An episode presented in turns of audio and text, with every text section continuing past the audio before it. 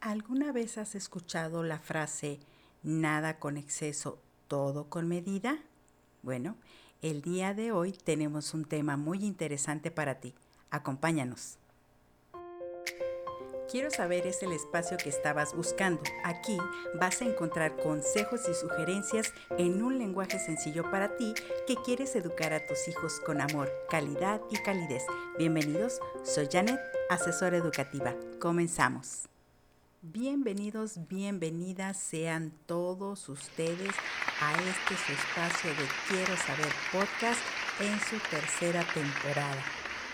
En esta ocasión quiero iniciar el tema haciendo una pregunta de reflexión. ¿Por qué en algunos eventos, reuniones sociales, hay ocasiones en las que terminan con un mal sabor de boca? con discusiones, con agresiones, incluso con gente herida o fallecida. Por lo general, cuando escuchamos en las noticias una nota de este tipo, nos damos cuenta de un factor determinante. En algunas ocasiones hubo bebidas embriagantes en exceso, llámese alcohol, cerveza, tequila, etc. Aclaro, no estamos diciendo que el alcohol o las bebidas embriagantes sean malas. No, no, no, no. Como lo dijimos al principio, nada con exceso, todo con medida. Quiero hablar acerca del alcoholismo. Es muy importante. El único propósito al hablar de este tema es la concientización, que analicemos, que reflexionemos y tomemos siempre una decisión con base en la información que se nos presenta. Y bueno, aquí vamos a hablar acerca de los consejos y las sugerencias acerca del alcoholismo, para que tú lo escuches, para que tú aprendas, para que disfrutes y lo compartas con aquellas personas a las que tú consideres les puede ser útil esta información. Ahora bien, veamos algunos ejemplos de situaciones en las que el alcohol está presente para disfrutar, para relajarse, para convivir. Probablemente muchos de ustedes ya estén disfrutando de unas merecidas vacaciones en la playita y de pronto ese sol abrasador nos invita a tomar una cerveza helada, escarchada. Yo en lo personal, la cerveza nunca me ha gustado. También hay otras bebidas que refrescan y que tienen alcohol. Y entonces toma una copa, dos copas, una cerveza, dos cervezas y se siente a gusto, se siente relajado. Está bien, es válido. O de pronto nos encontramos en un evento social una boda, unos 15 años, una graduación y se apetece el brindar, el agradecer, estar en ese momento tan importante para unirnos a esa celebración. Está muy bien, es válido, es un momento importante. Otra situación puede ser después de una semana de arduo trabajo o al cierre de mes muchas personas están muy estresadas y entonces deciden ir a divertirse a algún lugar y toman una copa, bailan, platican, se ríen. Excelente. Y aquí viene el otro lado no tan agradable de esas situaciones, de esos eventos, cuando hay exceso de bebidas embriagantes, cuando el alcohol está como barra libre, que en muchos lugares así le llaman, o de pronto se terminó lo que había de bebidas alcohólicas y entonces dicen, vamos a traer más. ¿Qué pasa ahí? Se pierde el control de la situación. ¿Por qué? Probablemente habrá personas dentro de los invitados que no sepan controlar su forma de beber o debido a la presión de grupo empiecen a beber en exceso que esto se da mucho entre los jóvenes, por lo tanto no sienten, no piensan y no reaccionan de la misma manera que estando sobrios. Ahí comienza la dificultad, las palabras agresivas, y en un momento dado estalla la discusión, la violencia física, finalmente termina en golpes y agreden igual a un hombre que a una mujer, porque recordemos que el alcohol es un depresor esto significa que hace más lento el funcionamiento del sistema nervioso central. El alcohol bloquea algunos de los mensajes que intentan llegar al cerebro y con esto se alteran las percepciones, las emociones, los movimientos, la vista y el oído de una persona que ingiere de manera excesiva o desmedida el alcohol. Algunos los desinhibe, los pone platicadores, bailadores, cuentan chistes y a otros los transforma, los hace violentos, agresivos. Y cuando una persona tiene esta conducta como la que acabamos de describir, con agresión, con violencia, la repite una y otra vez en una reunión social o en un evento, probablemente ya tenga un problema con la bebida. Desde este momento te digo que no es fácil para nadie aceptar que tiene que ya tiene un problema con el alcohol, que ha perdido el control. ¿Qué podemos hacer nosotros? Si queremos realmente ayudar, una forma sería dejando que la persona asuma la consecuencia de sus actos, que se haga responsable de lo que pase si lastima gente, si maltrata propiedad ajena, si tiene un percance automovilístico, tenemos que dejar que asuma su responsabilidad para que entonces se vaya dando cuenta que tiene un problema y que necesita ayuda. No cometamos el error de esconderle el alcohol o de decirle ya no tomes o ya tomaste mucho, porque eso en lugar de hacerlos reflexionar o pensar lo que están haciendo, los altera. Esto se vuelve como algo cíclico, como un círculo vicioso. ¿Qué otra cosa podemos hacer para ayudarlos? Buscar espacios y hacer estrategias para hablar con él o con ella cuando esté sobrio, cuando esté tranquilo, para decirle que necesita ayuda, que no es fácil y que no lo va a aceptar. Hacerle la invitación a buscar ayuda, donde quiera, como quiera, cuando quiera, pero que busque una ayuda antes de una desgracia mayor. Puede ser la pérdida de la vida de un tercero o su propia vida. Y si él decide buscar un lugar, un grupo de autoayuda, tenemos que apoyarlo, porque el alcoholismo es una enfermedad incurable, progresiva y mortal desde el año 1963 por la Organización Mundial de la Salud, que afecta no nada más a la persona que bebe, sino a los que están a su alrededor y principalmente a su familia. ¿Cómo afecta? De manera emocional y económica. Si hablamos de datos estadísticos, el INEGI hizo un estudio con 118.595 personas, de las cuales reportó que 6.521 muertes estaban relacionadas con el consumo del alcohol. De esas 6.521 muertes, 5.966 correspondían a hombres y 555 a mujeres. En México, Tres de cada diez personas atendidas en hospitales mueren por algún tipo de traumatismo provocado por accidentes automovilísticos relacionados con el consumo del alcohol. Esto es lo que dijo la doctora Rosa Elizabeth Sevilla Godínez.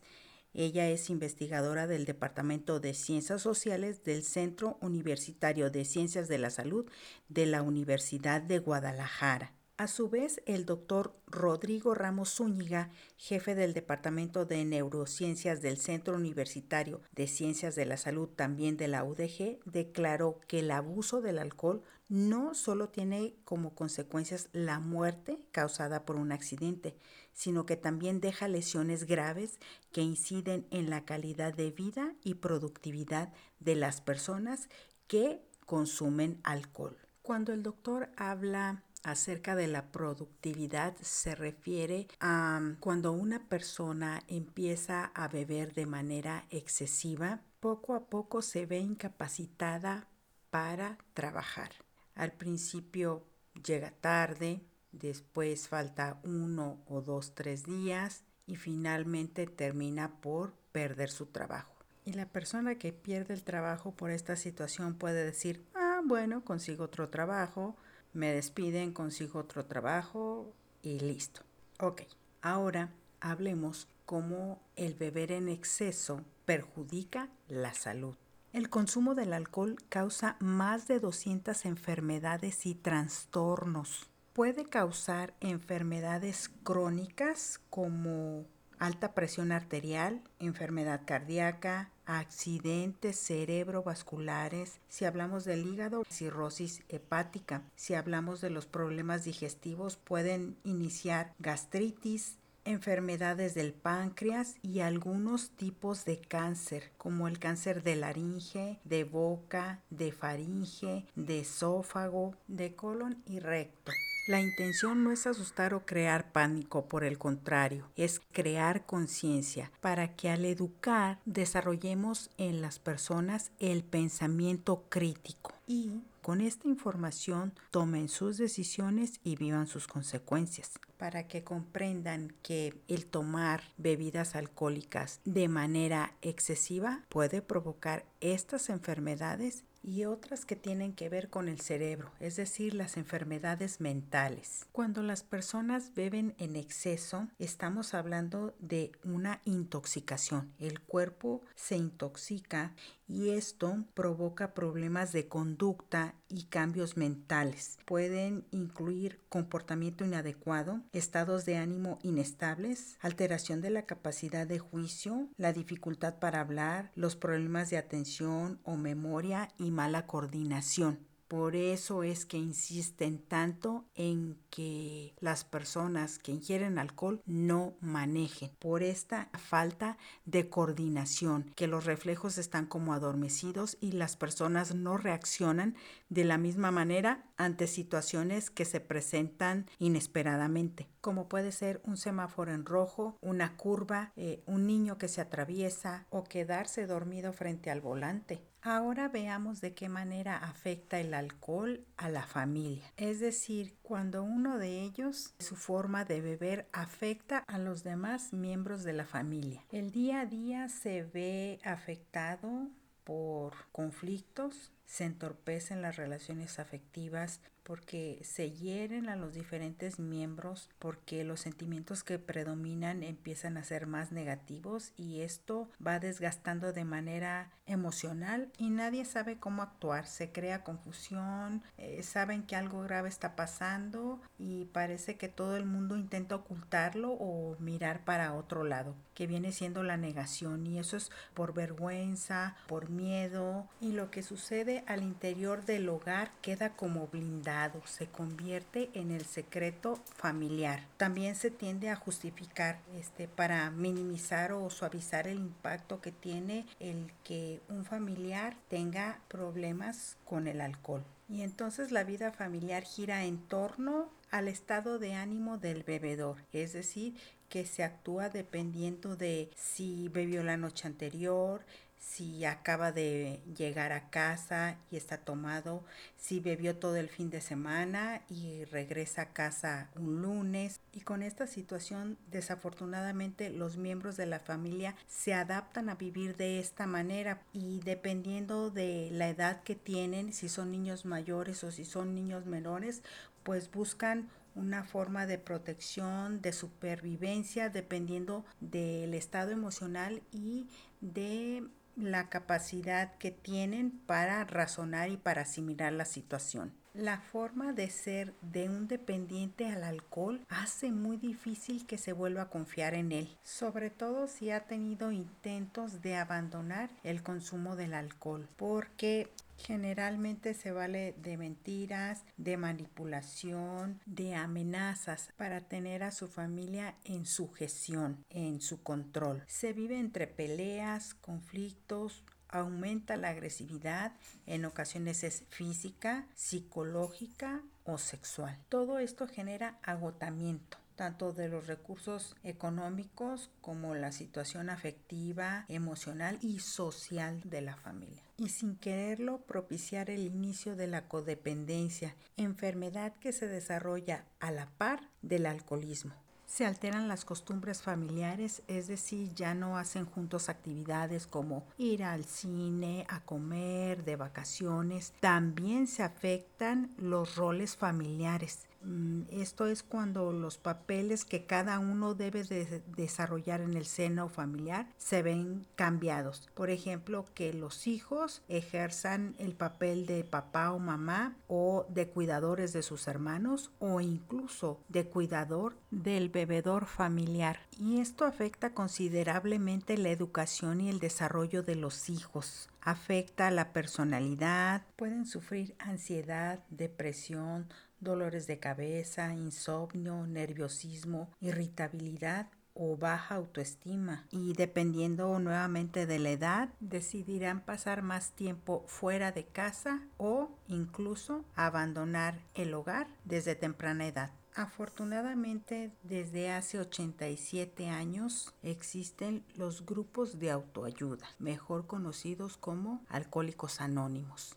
Aquí en México desde 1977 hace su aparición formalmente la comunidad de Alcohólicos Anónimos. Por lo que entiendo es una comunidad sin fines de lucro que ayuda a las personas que tienen esta enfermedad llamada alcoholismo sin importar su edad, su sexo, su condición económica y como dijimos que esta es una enfermedad que afecta también a la familia, existen grupos de ayuda mutua basada en los 12 pasos de alcohólicos anónimos para los familiares y amigos de alcohólicos. Estos grupos son Alanon y Alatín. Alatín es un grupo para adolescentes cuya vida ha sido afectada por la bebida de otra persona y Alanon es el grupo para los mayores. Debemos entender que cuando hay un familiar que no controla su manera de beber, afecta a la familia. Por lo tanto, así como él está enfermo, también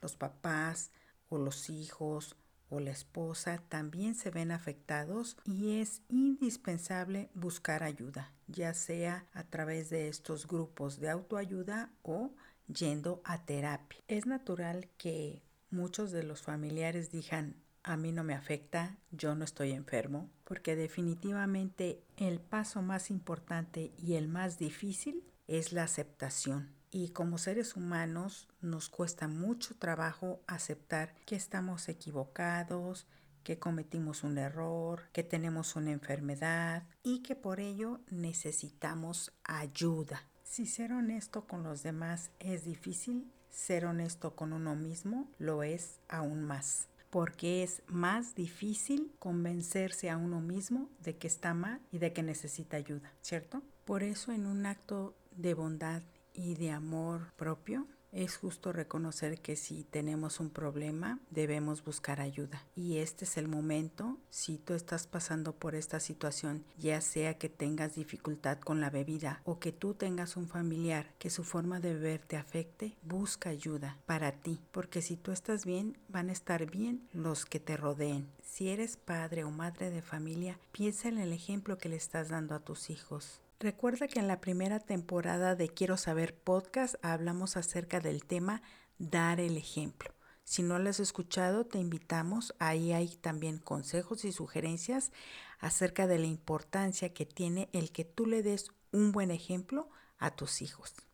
O si tienes algún familiar que su forma de beber te afecte, busca ayuda, de verdad, busca ayuda porque no hay nada más importante que la paz, que la tranquilidad y la salud mental. Necesitas ser resiliente y enseñar a tus hijos a ser resilientes. Recuerda que este tema también lo vimos en la primera temporada.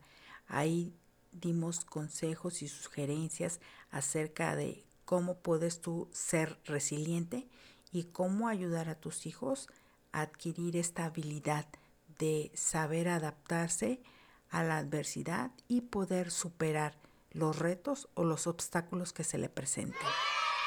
Querer es poder, porque no siempre el que puede quiere, pero el que quiere siempre puede. Es una ley universal y aplica para todos, para todas y en todas las áreas de la vida. Y como siempre, no podemos dejar de lado la sugerencia de películas que hablan acerca de este tema del alcoholismo. La primera es Cuando un hombre ama a una mujer. Esta película es con Andy García y Meg Ryan. Es una película ya viejita con mucho mensaje. De los noventas tenemos la película Adiós a Las Vegas con Nicolas Cage. Muy interesante, muy educativa. Otra de mis favoritas es 28 días con Sandra Bullock, también con mucho mensaje. Una más vas a encontrar en Netflix, es esta película peruana que se llama Jerónimo atrapado en el vicio. Está basada en hechos reales. Otra más, Cuando el amor no es suficiente, la historia de Louis Wilson. Esta película es del 2010 y está presente Winona Ryder.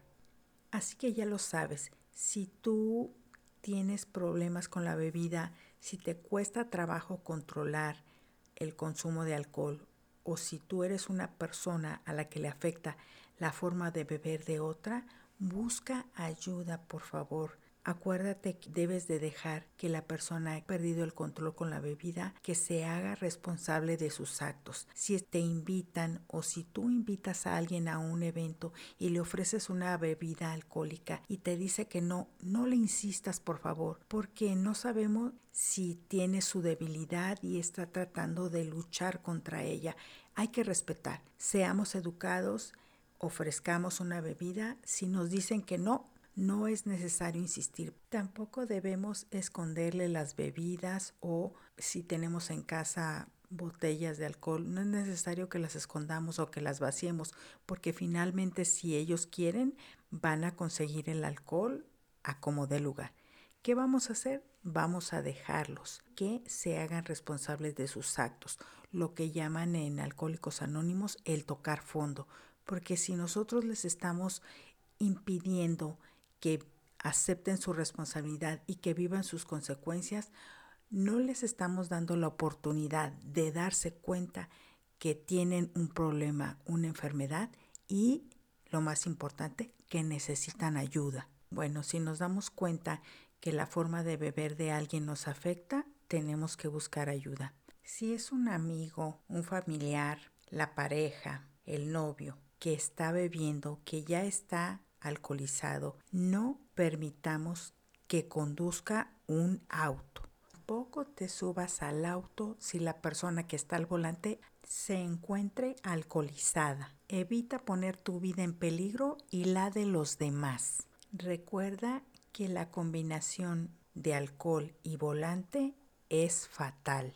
Postdata usa siempre el cinturón de seguridad. Salva vidas. Disfruta de tus vacaciones, de tu familia, de viajar con seguridad. Y recuerda que cualquier decisión que tomes con la mejor intención siempre será la mejor.